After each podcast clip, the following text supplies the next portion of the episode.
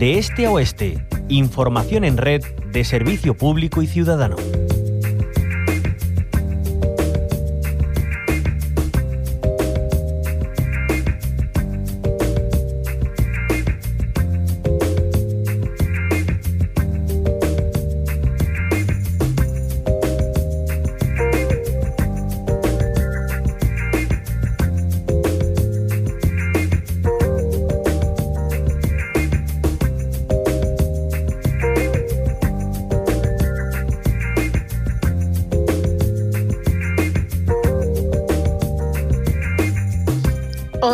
Volvemos a hablar del clima en la onda local de Andalucía y no lo vamos a hacer desde el punto de vista medioambiental, tampoco nos quedaremos solo con la alerta por altas temperaturas. Vamos más allá y les lanzamos una pregunta. ¿Alguna vez se han preguntado quién le pone nombre a los fenómenos eh, atmosféricos, a las borrascas, a los ciclones o a las olas de calor?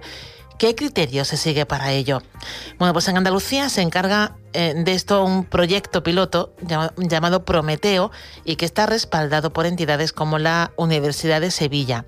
Saludamos a José María Martín Olaya, él es profesor de física de la materia condensada en la Universidad Hispalense y responsable del proyecto Prometeo que da nombre, como decimos, a las olas de calor. Bienvenido a la onda local Andalucía.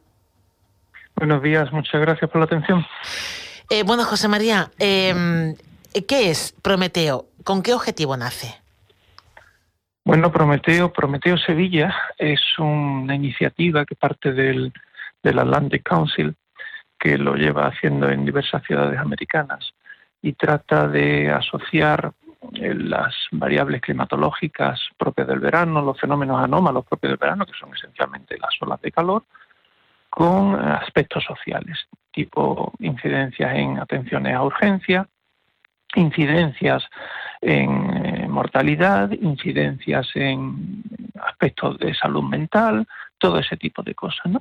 Y esa iniciativa se está eh, exportando a diferentes países del mundo, se está haciendo también en, Atenas, en Grecia, en Santiago de Chile, y eligieron la ciudad de Sevilla, es, es un análisis que hacemos de forma puramente local la ciudad de Sevilla para realizar también este tipo de este tipo de, asociación. Con la particularidad de que en la ciudad de Sevilla además de hacer este tipo de análisis de combinar métricas eh, climatológicas con métricas de naturaleza social se le iban a dar nombres a las olas de calor, nombres a los eventos atmosféricos cuando superaran un cierto umbral de peligrosidad, fundamentalmente con la idea de ver cómo eso eh, tiene influencia en el comportamiento de la población. Em, ¿Y qué es lo que, eh, a qué conclusiones han llegado después de esta última ola de, calor que hemos, que hemos vivido, ¿qué consecuencias ha tenido, eh, como decía, en el ámbito sanitario, atención a urgencias, eh, incluso consecuencias psicológicas? Bueno, para esto, para la última ola de calor es un poco pronto todavía de tener este, incluso para la ola de calor del año 2022 es también aún un poco pronto. Piense, por ejemplo, piense, por ejemplo, que estas cosas, por ejemplo, la, el análisis de, de, la, de la mortalidad diaria en la ciudad de Sevilla no está disponible en el Instituto Nacional de Estadística, no estará disponible hasta diciembre del año 2023 por lo menos, ¿no? O sea, en ese aspecto vamos con un poco de retraso. Lo que sí hemos hecho es análisis retrospectivo, es decir, tenemos analizado, eh, digamos, la serie histórica desde el año 1995, entonces hemos cotejado cómo la presencia de días con temperaturas anómalamente altas, pues incide en mortalidades anómalamente altas. Y de forma que cuando lanzamos ese tipo de advertencia de ola de calor con nombre, nos estamos refiriendo a un fenómeno en el que las temperaturas son suficientemente altas, no para, o sea, quiere decir, suficientemente altas dentro de la ciudad de Sevilla. Es decir, la ciudad de Sevilla está acostumbrada a tener temperaturas altas, pues hablamos de temperaturas de días especialmente calurosos dentro de ese contexto y que suponen eh, indiciariamente un cierto riesgo en, la forma de repunte de mortalidad diaria, por ejemplo, en la ciudad. Eh, ¿Van a extrapolar este proyecto a otras eh, ciudades andaluzas? Bueno, pues eso, digamos, en principio todo, todo ese tipo de, de, extensión sería bienvenido, pero ahí topamos con un problema bastante, bastante interesante y es que necesitamos un tamaño de población.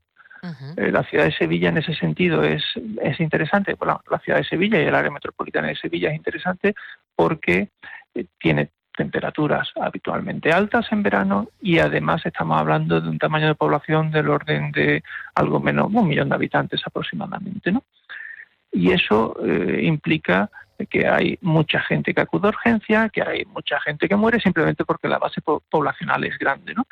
Si pensamos en trasladar este análisis a Córdoba, por ejemplo, que es una ciudad que tiene, digamos, en el aspecto climatológico bastante parecida, pues nos encontraríamos que tendríamos una base de población pues como cinco, no sé, cinco o cuatro veces menor, no sé exactamente el número, y eso dificulta eh, ligeramente el análisis estadístico, es decir, la capacidad de poder resolver el, impacto de las variables meteorológicas en variables sociales. Eh, y José María, respecto a, los nombres, que es con lo que eh, es lo más curioso quizá, ¿no? De, lo que nos preguntamos todos, ¿cómo se ponen esos nombres? ¿Qué pautas siguen? Bueno, los nombres, evidentemente, es, digamos, de las cosas más llamativas. Eso, por otra parte, entra dentro en consonancia con, el objetivo de, poner nombre, que es que la gente preste atención y tenga, vamos a decir, cuidado. Eh, ¿Cómo se ponen los nombres? Pues estamos siguiendo los criterios estándares que se hacen también, por ejemplo, para las tormentas o para los huracanes, que es ir alternando nombres de varón con nombre de mujer. Y eh, la única cosa así un poco rara que estamos haciendo es que vamos recorriendo el alfabeto en el sentido inverso. Hemos empezado por la Z, el año pasado tuvimos la ola de calor Zoe, este año calor Yago, la próxima que venga se llamará Senia y la siguiente se llamará Venceslao, alternando, ya digo siempre, nombre de varón, nombre de mujer y usando nombres relativamente poco comunes, ¿no? No, no se pretende normalmente pues nombrar a, a este tipo de eventos con un nombre muy común, Antonio o, o Pepe o Carmen o, María, ¿no? Ese tipo de ese tipo de nombres muy muy muy comunes pues se, evitan en general. Sí, más que por, por eh, la asociación negativa, ¿no? por pasarlo mal con altas temperaturas, parece que le vamos a coger mañana a los Antonios y a, los José, que no, no, es cuestión. bueno, pues esa, es la razón. pues José María Martín Olaya, profesor de física de la materia condensada de la Universidad de Sevilla, responsable del proyecto Prometeo, que entre otras muchas cuestiones interesantes que nos ha contado, pues da nombre a, las olas de calor. Ya conocemos Senia y Wenceslao, que serán los siguientes en, venir. Y muchísimas gracias por atendernos en la Onda Loca Andalucía. Muchas gracias a ustedes por, por la atención.